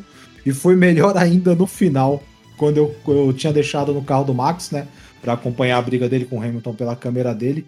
No finalzinho, quando ele sai do carro, aquela cena triste, ele saindo do carro meio quietão assim, colocando o volante de volta e lá no fundo os fogos estourando. Ficou muito legal, cara. F1 TV Pro é coisa linda, coisa de meu Deus. Experiência legal pra caramba, né? Cara, é, é. Até umas coisas simples, né? Por exemplo, assim, eu lembro que no, na, na, na pré-temporada, quando terminou a pré-temporada, eu resolvi pegar e deixar na. Peguei alguns pilotos específicos, assim, e deixei on-board no, no, no, teste inteiro pra ver, né? E, cara, por exemplo, eu deixei no do Mick Schumacher pra dar uma olhada. E é muito, muito interessante, né? De ver, tipo assim, ele, ele correndo ali, o engenheiro toda hora falando pra ele assim, ah, isso, aquilo, isso, aquilo. Ele fala assim, ó, oh, tô com um problema aqui dele. Não, faz isso no carro, faz aquilo no carro. Então ele tá o tempo inteiro falando pro Nick, ensinando, né, todo o sistema Isso. do carro, como melhorar na curva 10, como melhorar na curva não sei o que, tira um pouco o pé aqui, faz assim, faz assim. E daí eu pensei, ah, quer saber, eu vou fazer o inverso agora. Eu vou pegar o, o onboard inteiro do Fernando Alonso. E é engraçado que é totalmente inverso, né? É o Alonso uhum. falando assim, ó, aqui a gente pode dar uma arrumadinha, ó, ali a gente pode fazer isso, aqui nós vamos engenheiro, sim, sim, beleza, então, tenta agora, né, yeah. E, cara, e na corrida é outro nível, né, e o medo de tomar um expor? Isso. e fica bem claro pela câmera pra gente ver como é muito mais complexo do que parece pilotar um negócio daquele, né? Sim, sim, sim. Tocando o nosso barquinho, vamos falar do, do, do, principal assunto da temporada, que vai ser, ó, esquentando a munheca aqui para ver a porradaria comer, entre Lewis Hamilton e Max Verstappen. O Hamilton, muito sacana, muito sem vergonha o Hamilton, ele falou que a mudança da direção de prova lá, do, sobre os limites da pista, ajudou ele. Pô, mas claro que ele vai falar isso, porque durante boa parte da corrida, se eu não me engano foram 28 ou 29 vezes, ele passou com as quatro rodas fora do limite ali na curva 4, que é o que estava proibido durante o, o, durante o qualifying, né? Mas na corrida o pessoal liberou, foi uma, uma atitude completamente sem sentido. Depois, durante a corrida, a, a, direção de prova restringiu isso, mas a vantagem que o Hamilton ganhou enquanto isso pôde ser aproveitada também pelo Max. Aí a gente pergunta: tinha algum jeito de resolver isso de, um, de, de uma forma melhor, de uma forma mais justa para quem não tinha entendido a regra daquela forma? Wendel, o que, que você acha? Eu acho que foi muita sacanagem da FIA, velho. Pô, se tinha um, um ideal de deixar o carro passar pelas quatro. passar com as quatro rodas para fora da curva, deixa até o final da corrida. Pelo amor de Deus, né? Senão não surge uma polêmica igual agora. Poderia ser evitado, sabe? É, essa polêmica grande. Mas não, cara, deixa. Tomou uma decisão para corrida, deixa assim. Não precisa mudar no meio da prova que fica esse negócio, tipo, ah, o Hamilton ganhou uma vantagem indevida. É, enquanto o Verstappen foi fazer isso, acho que foi pela primeira vez, ou assim, pouquíssimas vezes que o Verstappen fez isso, e fica esse negócio chato, sabe? É, por que, que o Hamilton passou 29 vezes é, as quatro rodas para fora da curva e a FIA não falou nada? Então tinha que ter mantido a decisão que tiveram no início da corrida. JP, você acha que, que, que a FIA acertou ou você acha que teve um momento ali, ah, vamos ajudar menino Luizinho? Eu vou ser sincero, assim, na verdade, o que mais me, me deixa meio chateado na situação é mais o, é isso que o Endo comentou, assim, de ter a mudança no meio da prova, né? Porque assim, ah, vamos dizer assim, o Hamilton, na minha opinião, foi, não vou dizer sacana, eu acho que o cara é inteligente para isso, sabe? Tipo, passou uma vez, beleza. Passou uma segunda, ninguém falou nada, depois passou a terceira, a quarta, passou vinte e poucas vezes. Até que a Red Bull foi se tocar e avisar o Max falando assim, olha, tá acontecendo essa situação aqui, o Hamilton tá aproveitando o limite da pista lá, tá extrapolando o limite da pista na curva 4 e tal, e o Max dá uma cornetada, falando, mas não pode, né, e tal, não sei o quê. Daí que, daí que a FIA fala, ah, então não vai poder passar mais. Isso é o que me deixa um pouquinho mais chateado, porque no final das contas, assim, a disputa entre o Max e o Hamilton, eu acho que foi uma composição de duas situações. Uma que o Hamilton foi teve braço para segurar o Max, apesar do Max estar tá vindo, vindo moendo, vamos dizer assim, igual a gente fala aqui no interior, no, no interior aqui do Paraná. Mas, e a, segunda situação é que o Max foi tentar passar por fora num lugar um pouquinho mais sujo, dá para ver que ele teve um, um leve. É que ali foi uma leve saída de frente, né? Na, bem no finalzinho que fez com que ele acabasse indo para fora da pista. Daí uma coisa é você durante a volta você ganhar um tempinho ou outro ali quando você vai para fora da pista. Uma outra coisa é você ultrapassar outra pessoa, né, outro, outro piloto por fora da pista. Nesse ponto da ultrapassagem eu até concordo assim que Max fez certo ali em acabar devolvendo a posição, até porque ele tinha mais carro, né? Só que deve ter gastado tudo que tinha para chegar no Hamilton e depois não conseguiu mais, né? Não teve mais como. Mas o chato para mim mesmo é a situação anterior, né? De ficar por, por, com certeza, se o Hamilton ficou passando por fora ali, ele deve ter ganhado, ganhado alguns milésimos de segundo por volta ali, né? Eu vi até uma entrevista naquele, não sei se vale, acho que vale a menção aqui daquele batendo roda com o Rubinho Barrichello, não sei se Opa, excelente lá, do, lá no, no, Muito no, bom, né? E o Rubinho comenta um negócio interessante, que o fato do cara ir pra fora da pista não significa que ele tá com o pé embaixo do, pra fora, né? Isso. Então às, vezes, então, às vezes ele escorrega pra fora, né? Então, não, e não necessariamente ele vai ganhar tanto tempo assim, porque às vezes se ele dá a pé ali, ele que o carro de Fórmula 1, você deu o pé na hora errada, o carro escorrega e vai. E o Vettel é. tá aí pra provar isso. Exatamente. Então, às vezes, tipo assim, o fato dele tá indo pra fora da pista nem deu tanto tempo assim de. Tirou tanto tempo de volta assim dele pra dar uma, uma um ganho, vamos dizer assim, a ponto de o Max, vamos dizer, sei lá, não, o Max ia chegar antes dele, talvez, vai saber. Eu achei que a FIA, a FIA se colocou numa situação terrível, porque ela liberou algo que não deveria ter sido liberado. No meio da corrida ela tentou corrigir, mas vai corrigir como? O Hamilton já tinha, já tinha tido a vantagem que ele não deveria ter tido. É e aquela coisa, ele não deveria ter tido aquela vantagem? Não sei, ele leu a regra e entendeu. Os outros não leram e não entenderam? Não, a regra estava confusa. Exato. Uh, eu concordo com o Wendel no ponto de, pô, se já errou, deixa do jeito que tá. Não Exato. tenta corrigir que piora. Exato. E o, no caso do, do, do Max, aí eu não sei se a Red Bull errou. Porque eu acho que a Red Bull deveria ter deixado para a FIA resolver. Como, como o Hamilton já tinha ganhado muito tempo, já tava um assunto quente lá, eu falava pro, pro Max, Max, seguinte, acho que a punição vai ser de 5 segundos. Mete o pé, velho mete o pé e tal. Ah, e se, se, se vir mais de 5 segundos? Se vir mais de 5 segundos, a gente tem a telemetria para mostrar que você não teve vantagem de tempo. Porque o Max não ganhou tempo fazendo aquilo. Como Exato. ele já tinha feito a ultrapassagem, já tinha escorregado, já tinha ido no, no, nos Murbles, vulga farofa em português, ou macarrãozinho na linguagem do Burt, né? Como ele já tinha ido lá, cara, meu, de repente até alivia um pouquinho no final da volta, até para forçar o. Pra que se der a punição, tá, tá, continua ali na. na, na... O pior que acontecer ele voltar pro segundo, né? É, o pior que acontecer, se ele tomasse punição de 10, ele ia ser ele voltar pra segundo. É.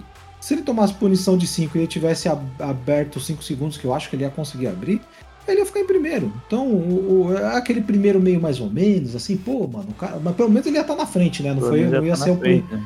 É, não ia ser o primeiro do, do, do, daquela palhaçada lá também que teve do, do da punição pro Vettel lá no, no GP do Canadá, né? É. Mas, o, o, mas o Hamilton naquela lá fez isso. Ele falou: ah, o cara vai, vai ser punido, deixa ele na frente aí, eu só vou ficar aqui 5 segundos próximo e pronto. É o mesmo, o mesmo princípio. Nessa, nessa aí eu acho que a FIA foi muito mal. E já emendando aqui na nossa, na nossa próxima notícia, o, o próprio Hamilton não acredita que o Verstappen vai cometer o mesmo erro. Aí aquela coisa, podia ter xingado, podia ter criticado. Não, o Hamilton ele, ele teve que suar sangue mesmo lá para vencer essa primeira prova. Aquela coisa, suou sangue, mas passando 29 vezes ali na, na, na, zona cinza da regra. É um piloto campeão por causa disso, porque ele sabe ler regulamento, inclusive, né? A Red Bull pareceu para o Hamilton bem superior à Mercedes. Bem superior? Não, também não, não chega tanto, né? Ela foi superior, mas não bem superior. Infelizmente a gente não teve o, o Pérez para poder comparar a performance, né? E ele acha que ele vai ter mais dificuldades. E também ele acha que com esse primeiro erro do Verstappen na primeira etapa, o Verstappen vai ter mais cuidados. Wendell, você acha que a gente está perto de ver uma das maiores brigas da história entre esses dois pilotos? Um multicampeão, já de certa idade, e um cara jovem, muito experiente e louco para ganhar uma? Eu espero. Eu não aguento mais ver Mercedes na primeira colocação, cara. Eu não aguento. São que um, desde que eu comecei a assistir Fórmula 1, são cinco anos de Mercedes na frente. Eu quero novidade, cara. Se acontecer mesmo essa, essa batalha Verstappen e Hamilton até o final do campeonato, é, acho que o Hamilton acabou de dizer uma coisa que realmente vai acontecer. Verstappen tá com sangue nos olhos. Ele não vai querer errar, sabe? Depois dessa dessa disso que aconteceu no GP do Bahrein, Verstappen vai querer dar 110% do que ele pode, sabe? É, para tentar vencer o Hamilton. Então o, o Hamilton vai ter que ser muito mais cuidadoso do que ele foi com o Vettel. Ele foi muito cuidadoso com, com o Vettel, ele teve. Não cuidadoso, vai, ele teve que ter assim uma. Um, um certo resguardamento. Só que com o Verstappen ele vai ter, ele vai ter que ter mais resguardamento que o Verstappen não é um Vettel, não.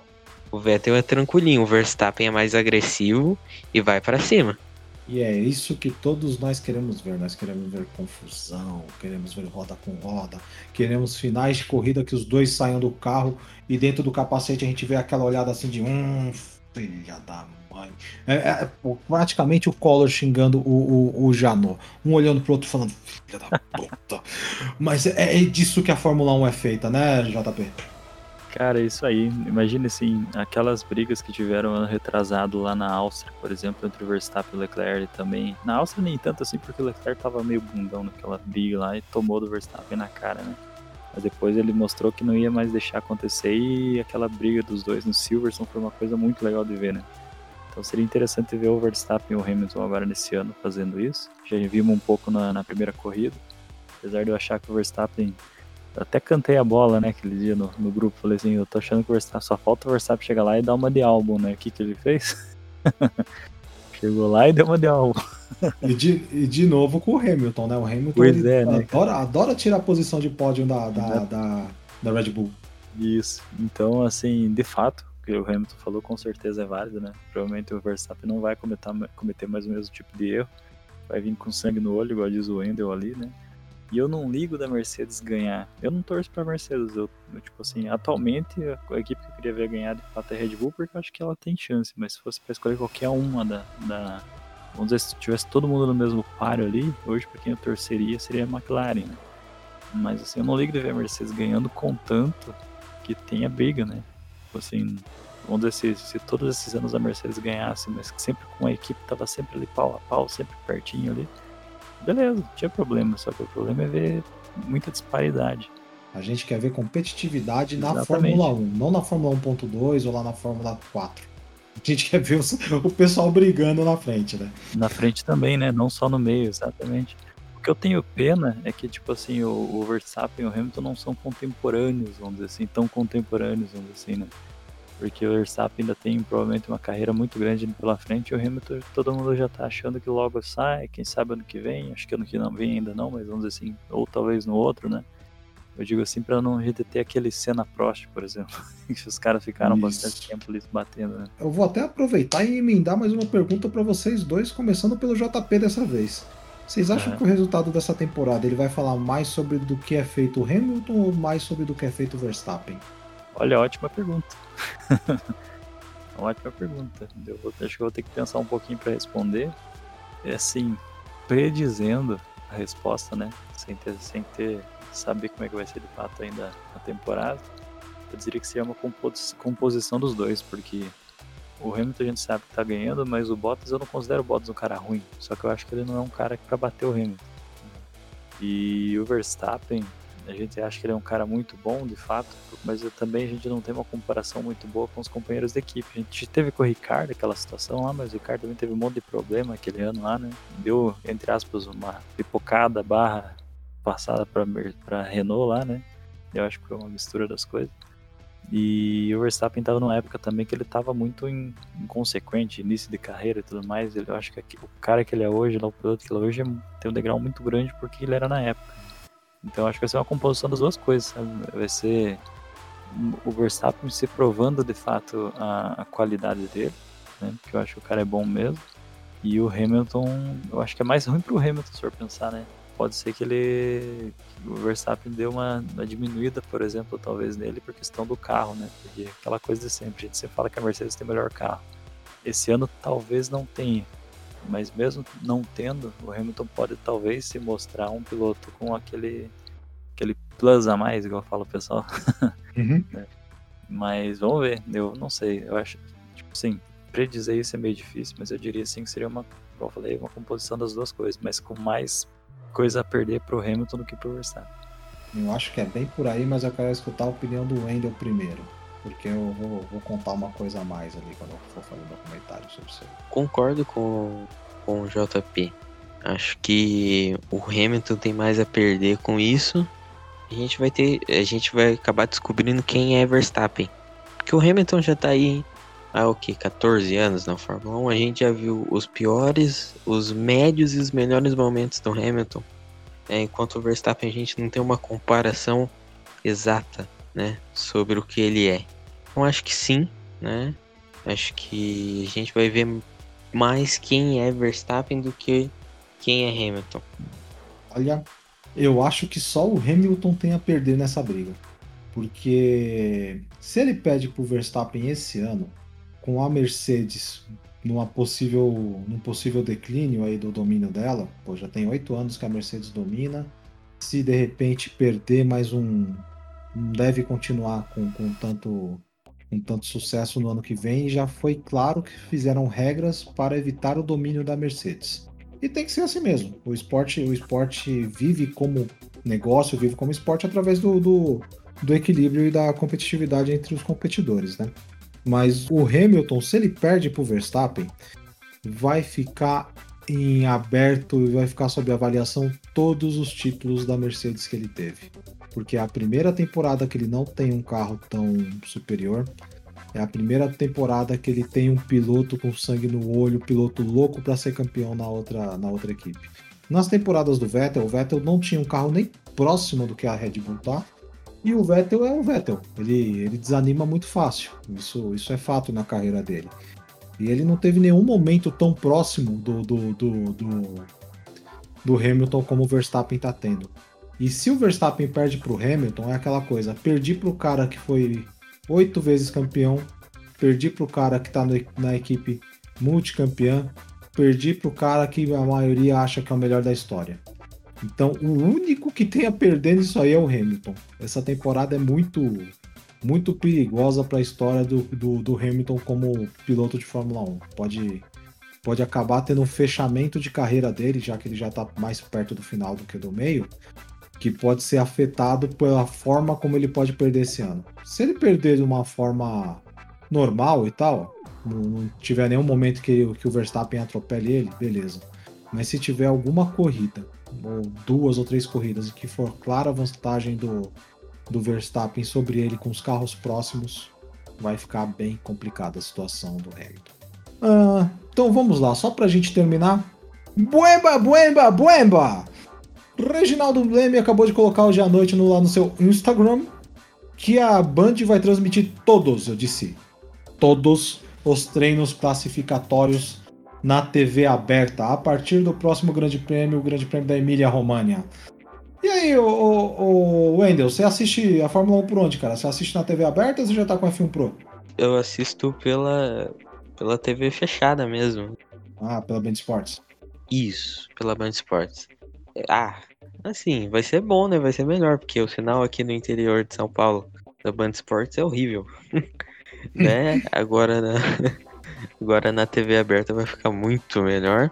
Cara, assim, vai ser tipo um teste, né, que a Band vai fazer para ver se tem algum impacto, né? Treinos classificatórios na TV aberta. Cara, acho que assim, a transmissão se a transmissão em TV aberta pode ser muito bom, porque pode aproximar as pessoas, tipo, nossa, cara, que legal, né? Ver quem vai ser no grid, tipo assim, a maior disponibilidade da pessoa, acessibilidade da pessoa chegar e ver quem vai estar tá no grid amanhã, não tipo chegar na hora da corrida e você ligar a TV e ver, ah, vai ser Verstappen, não, você vai ver acontecer. Acho que isso pode aproximar quem não quem não é essa massa de cabeça de gasolina, tipo, querer assistir, sabe? É um passo. Claro que deve ser só pelo só no Grande Prêmio da Emília Romanha, mas seria muito bom se fossem todos os grandes prêmios. E aí, JP, você acha que o, que o pessoal da Parabólica lá que tá reclamando que não tem Fórmula 1 vai ser atendido ou vão mandar para eles um PT saudações e segue o jogo? Criar polêmica com a parabólica é foda, né? É, porque a, a, é, é bom até explicar, né? A, a parabólica que não, não, recebe o sinal da, da Bandeirantes é a parabólica banda C, aquela parabólica telada, grandona e tal. As mini parabólicas aí de, de TV por assinatura, transmissão normal, tá? Sim, e sim. é aquela coisa, é uma questão de, de, de, de, acessibilidade, né? O Brasil, pô, o sinal terrestre ele não é tão bom, né? O sinal digital terrestre. E tem várias regiões que não tem cobertura. A Band, ela tem um problema de que ela precisa investir muito para conseguir regionalizar esse sinal que ela transmite para parabólica banda C. E é um sistema que está entrando em desuso. Na verdade, ele está ele tá ativo ainda para ter compatibilidade do pessoal que ainda usa, mas o investimentos nele não deve ter. Então, esse pessoal provavelmente nunca, Pito, nunca será atendido pela, pela Band na sua, na sua pretensão de assistir Fórmula 1 pela parabólica telada, né? É, não faz sentido você investir numa coisa que tá ficando obsoleta, né? Seu Astolfo não curtiu. Isso aí. seu Astolfo lá com seu Orbisat, assistindo o canal do Boi, pensando, vou ver os meninos correr ali. Esse não curtiu.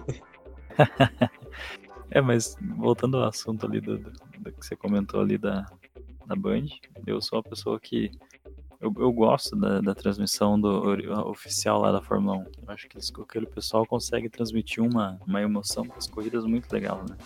Claro que tem um empecilho para muita gente por causa da questão do inglês em si, mas também não quer dizer que eu não goste da transmissão brasileira nossa.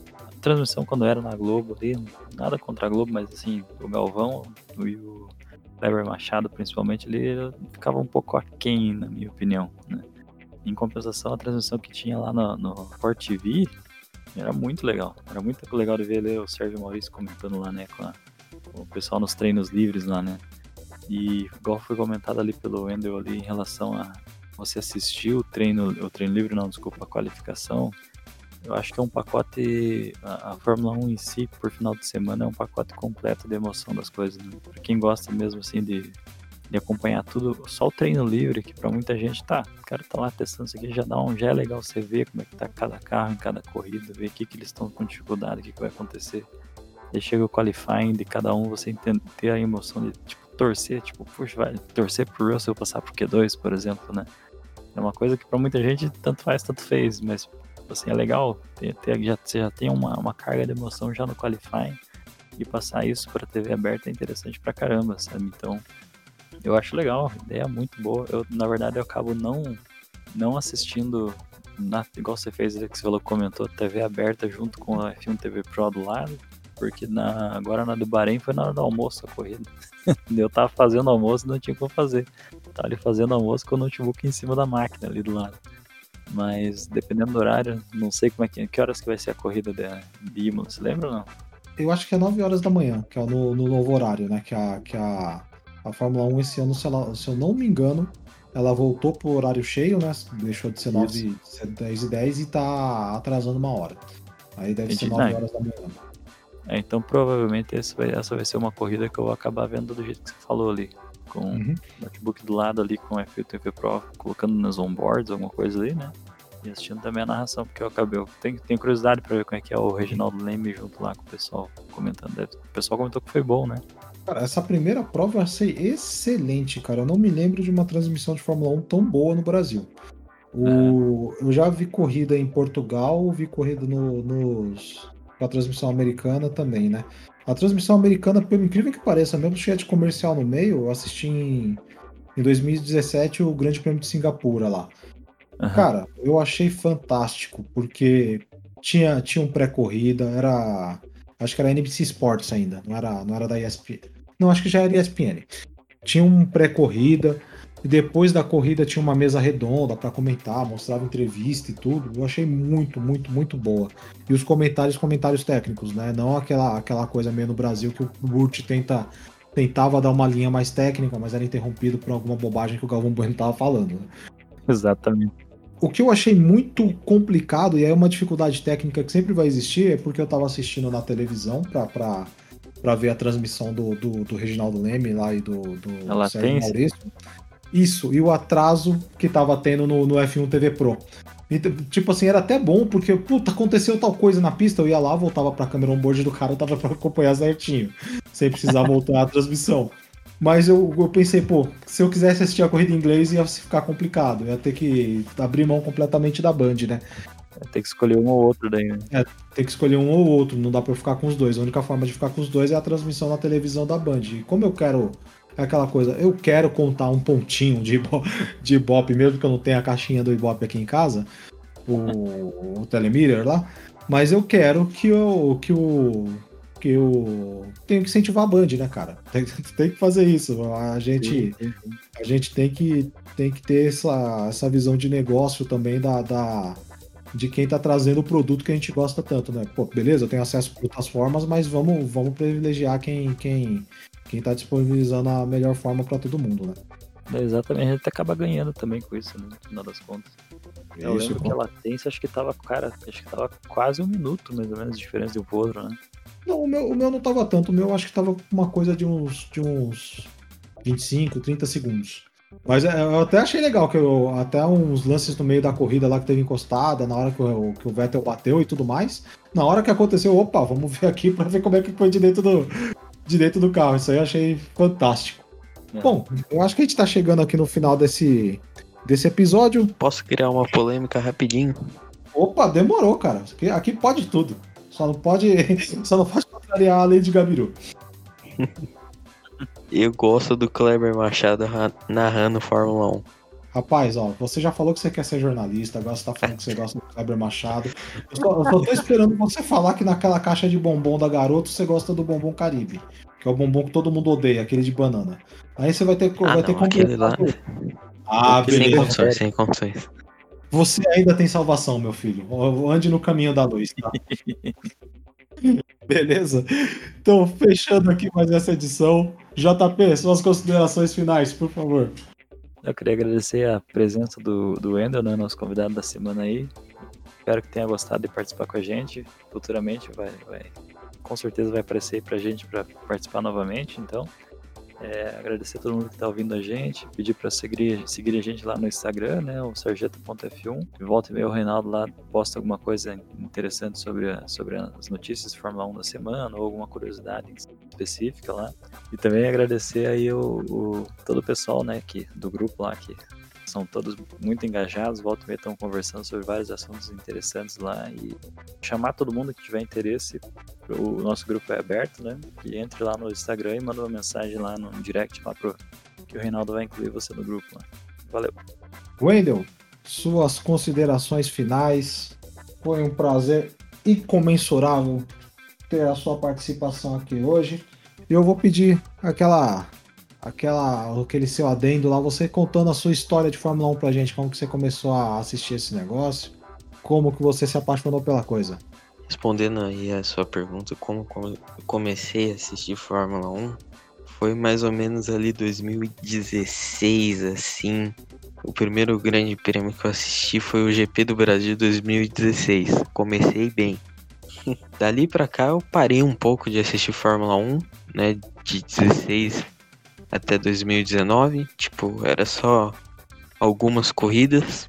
Aí em 2020 eu ouvi eu comecei a ouvir podcast e aí fui procurando, Aí eu pensei, nossa, vou procurar um podcast sobre Fórmula 1, né? Aí eu procurei um podcast, eu fui procurar no Google Podcast, escrevi podcast F1 Brasil.